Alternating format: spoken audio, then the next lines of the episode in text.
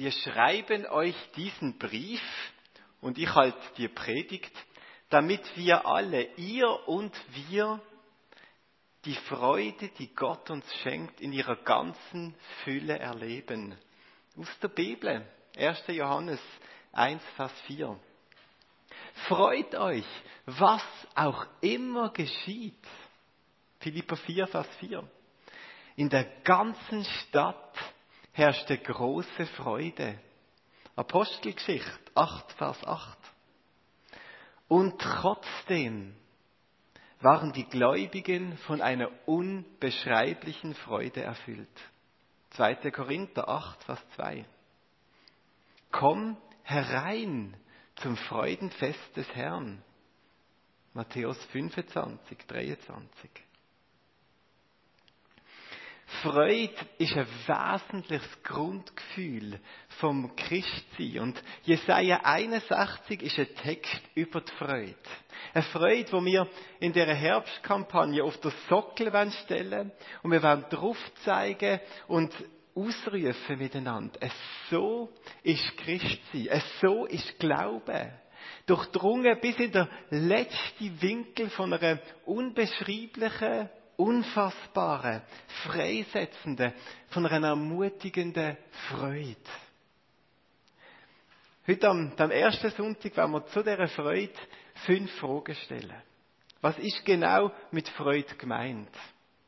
Für wer ist die Freude denn bestimmt aus dem Jesaja 61? Was macht die Freude mit uns? Wie kommt die Freude zu uns? Und fünftens, was bedeutet das für uns als Christen heute. Frage Nummer eins. Was ist mit Freude gemeint?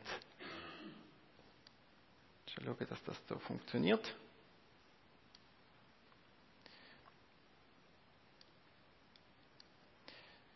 So. Ha! Muss vielleicht nochmal neu starten oder so. Ich weiß nicht genau.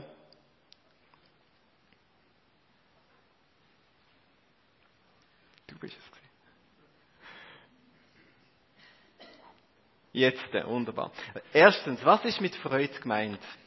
Freude ist die intuitive Reaktion auf Gutes, was uns passiert. Ich bin auch mit in der Gemeindeferien und am Abreisetag aus dem Paladina bin ich an äh, ins Foyer, bin ich ähm, ähm, vorbeigegangen bei der Rezeption, das Wort habe ich gesucht, und habe meine Rechnung zahlen vom, von der Cafeteria, von den Glasses und Kaffees, die wir getrunken haben im Verlauf der Woche. Und dann bin ich dort gestanden und dann hat mir die Frau an der Rezeption ihre Rechnung gezeigt und auf der ist rot markiert gewesen, Pagato. Zahlt. Jemand hat die Rechnung im Hotel für mich zahlt. Danke vielmals, für wer auch immer das ist. Wenn es aus Versehen passiert ist, kommt nachher auf mich zu. Wenn nicht, dann vielen Dank. Dort habe ich etwas von dieser Freude gespürt, die eine Reaktion ist auf Gutes, was mir passiert. Ich habe nichts dafür machen Jemand hat es für mich erledigt. Jesaja 61 erzählt uns, was Jesus für uns und für die Welt macht.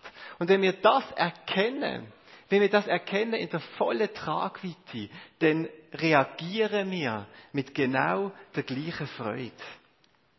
Freude ist, so wie wir es im Titel festgehalten haben, das Gegenteil von Traurigkeit.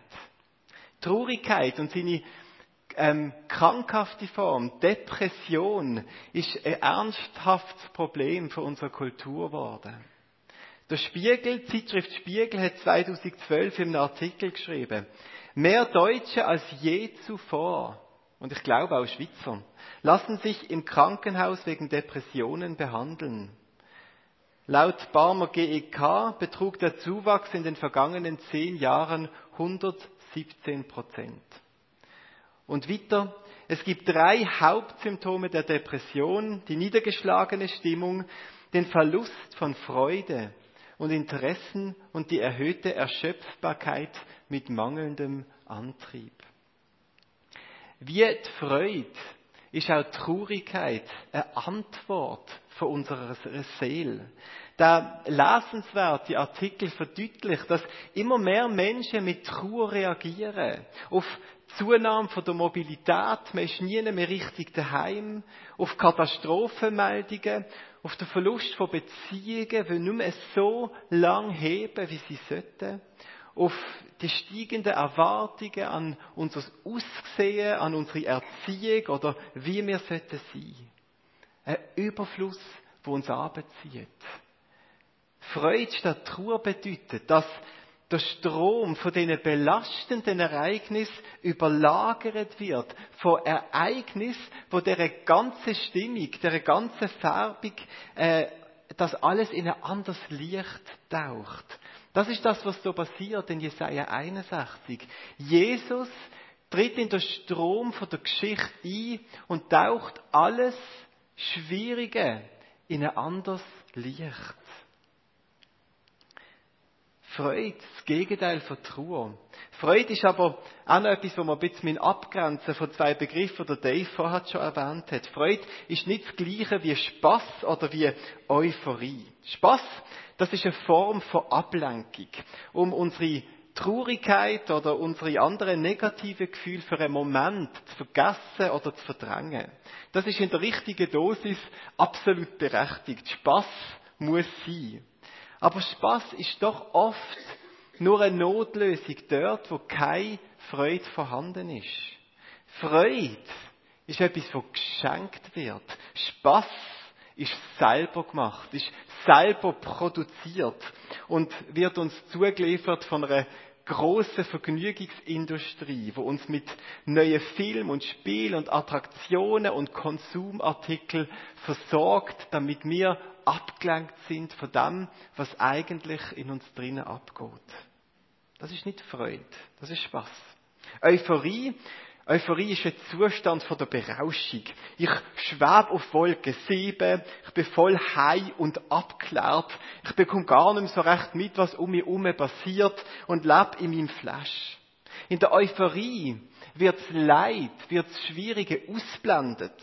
Die Freude lässt dem Leid einen Platz im Leben und verwandelt das Leid, das Schwierige von innen raus. Freude so wie sie hier beschrieben ist, kann mitten im Leid sein, kann trotzdem, kann trotz allem Leid unser Leben prägen und von innen raus durchdringen. Menschen von, Freude durchdrungene Christen sind nicht extrovertierte, superfröhliche Menschen. Das ist nicht das Ziel meiner Kampagne, dass wir nur noch tanzen statt laufen.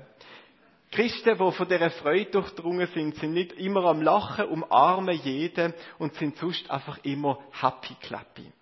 Freude ist nicht an eine bestimmte Erscheinungsform gebunden. So muss man sein. Freude hat je nach Charakter ganz eine andere Ausprägung. Aber die Freude in dieser Ausprägung kann da sein. Sie kann sich anders zeigen, aber sie wird sich zeigen. Sie kann sich zeigen als ruhige Zuversicht oder in bescheidener Zufriedenheit oder in stiller Dankbarkeit oder in wortlosem Staunen oder in unerschütterlicher Hoffnung. Aber sie wird sich zeigen, wenn wir verstehen, was Jesus gemacht hat. Freude prägt uns. Frage 2. Für wer ist die Freude bestimmt? Dazu müssen wir den Text Jesaja 61 im historischen Kontext verstehen. Wer ist denn eigentlich der Jesaja gewesen und an wer hat er die Wort gerichtet, wo man da aufgeschrieben findet? Der Jesaja ist ein Prophet vom Königreich Juda. Damals ist das ursprüngliche Israel in zwei Staaten teilt. Einerseits das Nordreich Israel mit Samaria und andererseits Königreich Juda, Südreich mit Jerusalem als Hauptstadt. Der Jesaja, der wird 740 vor Christus berufen als Prophet. Die Berufung finden wir im Kapitel 6 beschrieben vom Jesaja. Und er wirkt dann fast 60 Jahre lang mit zum Teil längeren Pause bis circa ins Jahr 680 vor Christus. Während den 60 Jahren dient er am Königshof in Jerusalem unter ganz verschiedenen jüdischen Königen. Wir finden den Usia, der Jotham, der Ahas und der Hiskia und bis zum König Manasse, in die Regierungszeit vom König Manasse inne. Die Zeit, die 60 Jahre, die lassen sich geschichtlich in vier verschiedene Epochen aufteilen. Erste Epoche, unter dem König Usia und dem seinem Sohn Jotham erlebt das Land und in dem Sinn auch der Jesaja eine Zeit von der Ruhe und von der Stabilität. Es ist politisch das meiste in Ordnung. Unter dem schwachen, gottlosen Ahas dem Sohn vom Jotham wird das Land schwächer und gleichzeitig nimmt auch die Bedrohung vom Umfeld zu. Die regionale Großmacht Assyrien, die ist im Höhepunkt der zweiten Epoche, Epoche erfolgreich im Zerstören und Erobern vom Nordreich. 722 vor Christus wird Samaria am Erdboden gleichgemacht und Juda verliert sie große Bruder. Das Königreich Juda ist das wie wenn der große Bruder verschlagen und entführt wird. Ein Bruder, mit dem er viel gestritten, sogar Krieg geführt hat und trotzdem jemand, der zu einem gehört hat. Zwischen dem Nordreich und dem Südreich herrscht so eine richtige Hassliebe. Und der Bruder wird vernichtet. Die dritte Epoche ist dann unter dem König Hiskia, unter dem König findet Juda, das Königreich Juda, wieder der festere Tritt. Der Hiskia, der regiert lang und er regiert weise. Gleichzeitig bleibt aber die Bedrohungslage vom Umfeld, weil Juda ein kleines Land ist im Sandwich zwischen grossen Macht, Grossmacht, wo natürlich äh, eroberungslustig sind. Und die vierte Epoche, die fängt an im Jahr 700 im Jahr 700 stehen die Assyrer vor der Stadtmauer von Jerusalem und werden die Stadt vernichten. Beschrieben im Kapitel 36 und 37 vom Jesaja. Die Assyrier belagern dort das chancenlose Jerusalem, aber Gott greift ein wie kaum sonst in der Geschichte. Auf übernatürliche Art und Weise wird über Nacht ein Großteil von dem Heer vernichtet und muss ähm, unverrichtete Dinge wieder abziehen. Jetzt unser Kapitel 61, wo wir im Zentrum haben von dieser Kampagne, hat der Jesaja am Ende seiner Dienstzeit geschrieben, so um die 680 vor Christus, und zwar unter dem starken Eindruck von dieser wechselhaften Geschichte von den letzten 60 Jahren. Der Jesaja hat erlebt, wie Gott mit dem Einschnippen von seinen Fingern eine ganze Armee kann besiegen und eine hoffnungslose Situation wieder zum Guten wenden kann. Gleichzeitig hat er Katastrophen erlebt. Er hat gesehen, wie das Nordreich, wie von Gott angekündigt, aufgelöst wird und die Israeliten verschleppt werden und im ganzen Nahen Osten verstreut werden. Er sieht aber auch mit prophetischer Voraussicht, dass Sieland, Südreich Juda, sich genau in die gleiche Richtung bewegt und wegen dem früher oder später das gleiche Schicksal wird erleiden wie der große Bruder Israel. Und das wird dann auch passieren im Jahr 586 vor Christus. Dort wird der babylonische König Nebukadnezar die Mauern von Jerusalem in Grund und Boden schliffen. Aber jetzt kommt das Faszinierendste an dem Text vom Jesaja. Er sieht nicht nur 100 Jahre voraus, was für Katastrophen werden passieren. Er sieht nicht nur das Ende von seinem Land und von seinem Volk. Er sieht nicht nur Trümmer und Ruinen und die verkohlten Rebberge.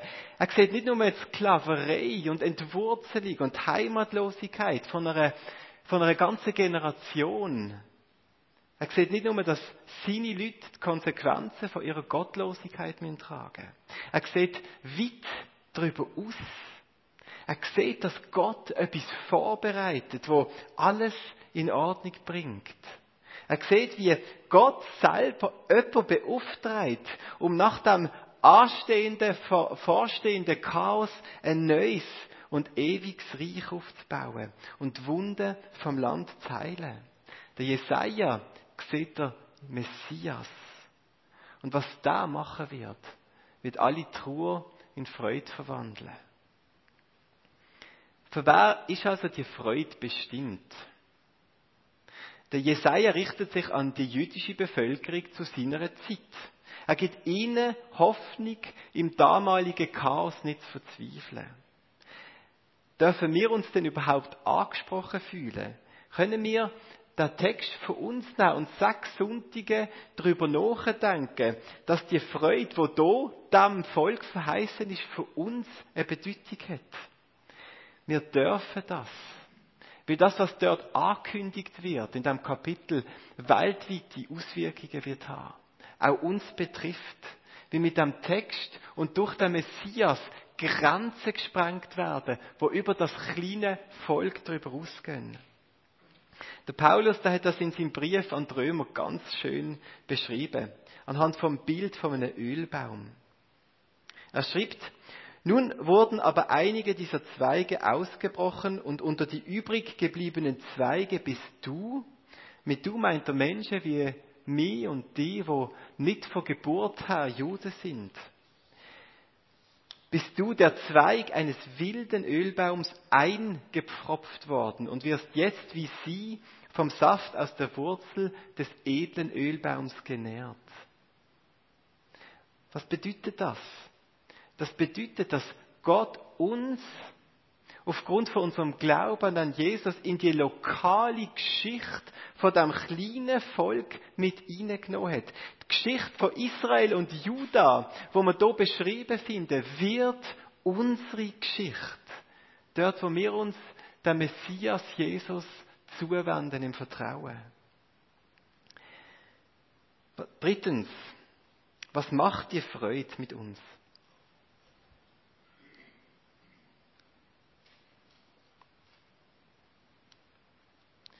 Musst du weiterklicken, Michelle, jetzt geht es wieder nicht. Kannst du auf das nächste Bild anklicken, geht das? Ja, jetzt ist gut. Was macht die Freude mit uns? Die Auswirkung von dieser Freude, die ist im Vers 3 mit einem Bild beschrieben. Was passiert, passiert, damit man sie Eichen der Gerechtigkeit und Pflanzung zur Verherrlichung des Herrn nennen kann. Was ist das für eine Formulierung? Was bedeutet das? Trauer lasst uns zusammenschrumpfen. Freude lasst uns aufblühen. Freude ist wie guter Dünger auf unserem Boden. Aus ihrer Kraft heraus entfalten wir uns und bringen Frucht. Das Leben wird fruchtbar. So wie ein gut dünkter Baum seine Früchte gern hergibt, können wir das geben, was Gott uns gegeben hat. Da, da muss man nicht mühsam die vereinzelten Beere zusammenlesen, so wie wir das manchmal bei unseren Himbeeren machen daheim. Da ist ein Mensch, der voll Frucht ist und Menschen kann satt machen. Pflanzung zur Verherrlichung des Herrn. Wie, wie passiert das? Verherrlichung des Herrn. Das ist eine fromme Formulierung. Das bedeutet, die Beschreibung äh, finden wir im Johannes Kapitel 15. Das hilft uns zu verstehen, was das für eine spezielle Formulierung ist. Dort ist beschrieben, dass Gott der Gärtner ist, der sich um seine Reben kümmert. Und die Reben sind wir. Und er schneidet zurecht und pflegt den Rebberg. Und das Resultat von dieser Pflege, von diesem Einsatz sind übervolle und pflegte Pflanzen. Und jeder, der jetzt an dem Weinstock vorbeilaufen wird, wird die Pflanze sehen und denken, wow, da hat der Gärtner gute Arbeit geleistet. Sie staunen über den Gärtner. Und so werden die Menschen über Christen staunen, wenn Gott sein Werk an uns fertig gemacht hat. Das Bild, das wir hier vorfinden, das Aufblühen, dass Menschen aufblühen und Frucht bringen, das haben wir auch zur Vision von unserer Gemeinde gemacht. Wir schreiben uns das auf die Fahne, eine Kirche zu sein, wo Menschen aufblühen. Ein Bild, das hier aufgegriffen ist und wo wir leben wollen. Damit letztlich Gott groß gemacht wird. Damit Menschen über Gott staunen. Die Kampagne, die Herbstzeit, ist also auch eine Visionskampagne.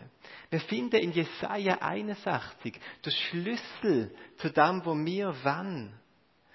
Zu dem, wo wir uns auf die Fahne geschrieben haben. Und der Schlüssel ist Jesus. Dass der himmlische Vater Gärtner uns nimmt und in Jesus verwurzelt, uns mit Jesus verbindet und in uns etwas kann wachsen, in uns etwas kann entstehen. Was macht die Freude mit uns? Sie lässt uns aufblühen.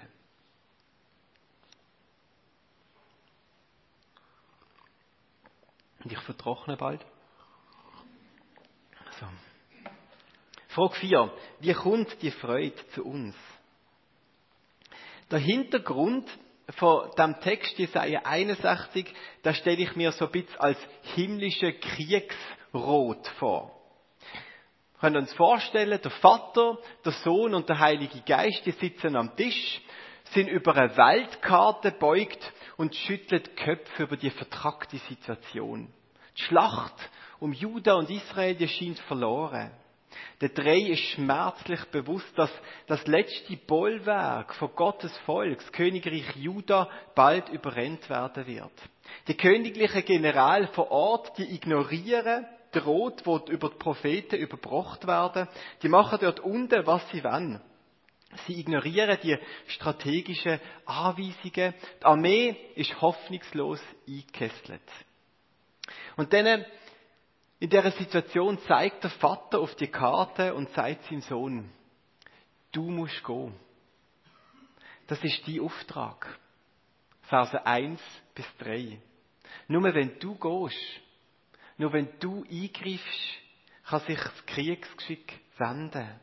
Und wenn du eingreifst, dann wird alles anders werden. Was wird anders werden, wenn der Messias den Auftrag von den Versen 1 bis 3 umsetzt?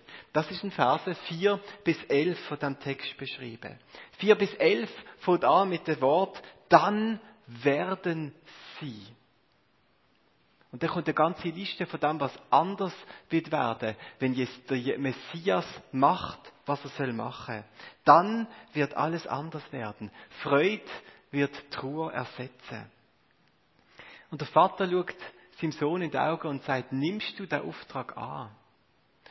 Und über 700 Jahre später, das Volk hat einen Haufen Geduld gebraucht. Über 700 Jahre später wird Jesus im Lukas-Evangelium 4, Vers 18 bis 21 ist das beschrieben, vor den Juden in der Synagoge stehen und die Wort, genau die gleichen Worte als Bekenntnis lesen. Und mit dem andeuten, ich habe den Auftrag angenommen und wegen dem wird passieren, was du angekündigt ist. Ich mache die Verse 1 bis 3 und wegen dem werden die Verse 4 bis 11 passieren meine Aktion den Auftrag wahrnehmen. Eure Reaktion, Freude und aus der Freude gnädige Veränderung aufblühen. Was ist das für ein Auftrag? Der Auftrag, der umfasst eine soziale Dimension. Jesus wird Gerechtigkeit schaffen. Und er umfasst eine seelsorgerliche Dimension. Jesus schafft Heilig. Das wird das Thema sein von der Predigte 3 und 4 von unserer Herbstkampagne. Im innersten Wesen geht es aber darum, dass Menschen, wir Menschen, durch das Wirken von Messias Gott erkennen. Dass sie sich über das freuen. Wow! Das machst du. Und das Staunen, die Arbeitung über Gott, ist das Ziel, das letztlich über allem steht. Das ist das Thema vom nächsten Sonntag. Das, was Jesus gemacht hat, ist Evangelium, ist Botschaft von der Freude. Wir müssen sein Wirken und sein Werken verstehen, damit die Freude wirklich bei uns ankommt, Teil von unserem Leben wird. Matthäus 13, Vers 44. Dort erzählt Jesus ein kurzes, aber wunderschönes Gleichnis. Er vergleicht dort die Entdeckung vom Evangelium mit einem Schatz, der in einem Ackerfeld versteckt ist. Und ein Mann findet dann den Schatz. Wir erfahren nicht, wie er den genau entdeckt. Aber irgendwie stößt er auf den Schatz vom Glauben. So wie das vielen von uns passiert ist. Mir persönlich und auch heute noch jedem von uns passieren kann. Bei einem Spaziergang im Wald, der Dave erwähnt hat, bei der Arbeit am Computer, beim Gespräch mit einem guten Freund oder irgend mit einem wildfremden Mensch, beim Hören von einer Predigt, beim Heimgesucht werden von einer Krise, im Traum in der Nacht. Plötzlich, durch die Ereignisse fügen sich die gehörten und gelesenen Worte aus der Bibel, Zeichen von Gottes Güte in der Schöpfung und der gelebte Glaube von Christen um uns herum zu einem Bild zusammen. Und wir erkennen Jesus. Wir finden den Schatz. Und was passiert jetzt? Dass das jetzt passiert, das ist das Grundgefühl von der Apostelgeschichte. Das ist der Motor von der Kirchengeschichte. Das ist Kraft hinter jedem Mensch, wo Jesus begegnet ist. Was macht er mal im Gleichnis? Die, die das Gleichnis kennen, wissen vielleicht, was jetzt kommt. Wie reagiert der Mann aufs Finden von dem Schatz? Vor Freude darüber geht er hin und verkauft alles, was er hat und kauft jenen Acker. Vor Freude darüber. Das ist Christsein. Vor Freude darüber geht er hin. Wir gehen an, das, was wir machen als Christen, machen wir vor Freude darüber, über das, was jemand anders für uns gemacht hat. Und die Freude, die aus dem rauskommt, ist so groß, dass wir alles können geben für das, was wir bekommen haben. Dass der Preis irrelevant scheint im Licht von dem, was Jesus für uns gemacht hat. Wenn du jemand bist, der auf der Suche ist nach dem Schatz, dann mache ich den Mut, weiter zu suchen. Such den Schatz, der nur in Jesus zu finden ist. Stell Fragen über den Glauben, über das Christsein, über Jesus. Beobacht diejenigen, die Jesus nachfolgen. Studiert die Bibel, nimm sie in die Hand und lies nach. Vor allem liest die vier Evangelien, das sind die vier Bücher im Neuen Testament, wo das Leben von Jesus beschreiben. Studier das und bleib dran, bis du den Schatz gefunden hast. Ich kann euch auch den Film empfehlen. Ich habe da heute mal mitgenommen, das Johannesevangelium. Das ist eine Verfilmung vom Johannesevangelium. Wortwörtlich. Alle zwei, äh, 21 Kapitel vom Johannesevangelium einfach gesprochen und dazu gefilmt. Und ich habe eine neue Liebe zu dem Jesus entdeckt beim Schauen von dem Film. Gottes Wort lebendig geworden. Was interessiert, darf gerne auf mich zukommen. Ich lehne den aus, wenn er geschaut wird such. Wenn du schon lange mit Jesus unterwegs bist, wenn du schon lange Christ bist, aber die Christ sind nicht oder nicht von dieser Freude praktisch, dann mach die auch auf die Suche. Genauso wie jemand, der ähm, noch nie Jesus kennengelernt hat.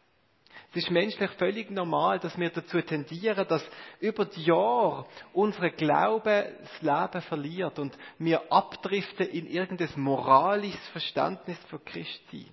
Zuerst sind wir wahrscheinlich begeistert von Jesus, wir sind erfüllt von dieser Freude, aber mit der Zeit über die Jahre passiert es uns normalerweise, dass unser geistliches Leben immer mehr praktisch von den Sachen, die wir machen praktisch von unserem Beten, unserem Bibellesen, unserem guten, korrekten Verhalten, unserem Kirchenbesuch, unserer Mitarbeit. Und auf einmal passiert es uns, dass wir von diesen Sachen her denken. Und wir erwarten, dass Gott dann auf das reagiert, was wir machen. Christi, die von unserer Leistung geprägt sind. Und schwupps sind wir in irgendein religiöses Denken verfallen. In dem Denken, in dieser Art von falschem Christsein gibt es keine Belohnung, gibt es keine Freude, gibt höchstens Bezahlung, wo wir uns aber mit viel Schweiß und Mühsal verdient haben. Was so lebt, was so auch als Christ lebt, lebt von seiner Selbstgerechtigkeit. Und Selbstgerechtigkeit, das heißt, ich, ich, wie ich lebe, das ist ja letztlich entscheidend. Was so lebt, der tötet jede Form von Freude. Selbstgerechtigkeit in einem frommen Mantel verhindern, dass wir den Schatz finden. Und wenn das eures Christi beschreibt, dann macht euch auf die Suche nach dem Schatz, wo nur in Jesus zu finden ist. Von dem, was er für uns macht und nicht wir für ihn. Wend dich von dem Leben ab.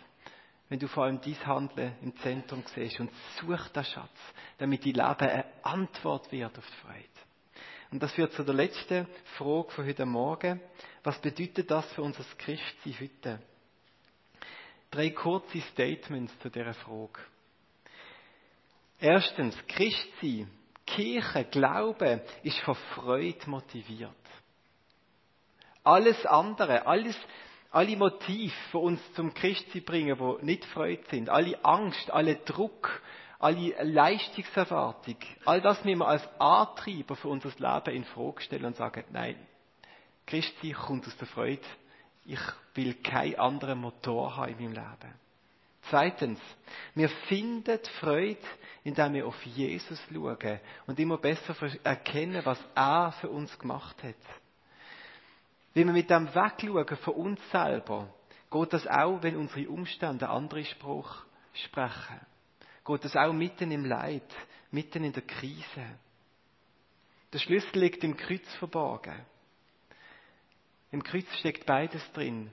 Im Kreuz steckt unsere Sünde, unsere Abwendung von Gott und in dem Sinne auch die Wurzeln von unserer Traurigkeit und Freudlosigkeit. Und im Kreuz steckt auch die Antwort in einem Symbol zusammengefasst, all das, was Jesus für uns gemacht hat.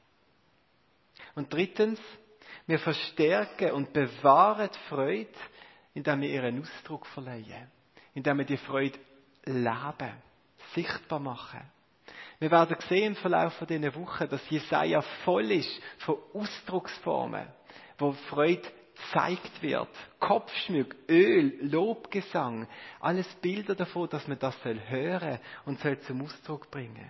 Wir geben der Freude Ruhm. Wenn wir es ihr nicht Raum geben, sperren wir sie ein und sie verliert ihre Kraft auf unser Leben. So wie wenn eine Pflanze in einem zu kleinen Topf gefangen ist. Die gelebte Freude, Freude, die wirklich ein Teil ist von unserem Alltag, das ist das Thema der letzten beiden Sonntage dieser Herbstkampagne. Warum singen wir Lieder im Gottesdienst? Wir haben schon so angefangen mit ein paar Liedern. Warum beten wir an, wenn wir dort zusammenkommen? Wir freuen uns. Lieder, Lobgesang ist ein Ausdruck von Freude. Warum freuen wir uns? Der Refrain vom ersten Lied, das wir singen, könnt ihr euch parat machen. Der Refrain, der fasst das gut zusammen. Wir freuen uns. Warum? Weil du lebst, weil du starbst, weil du auferstanden bist und die Tür hin zu Gott nun durch dich geöffnet ist. Halleluja, sei dir der Dank. Ich möchte euch einladen, jetzt in dieser Haltung als Antwort auf Jesus in die Zeit von der Anbetung, Anbetung zu starten und vor Gott zu kommen. Mit Dankbarkeit und mit Freude.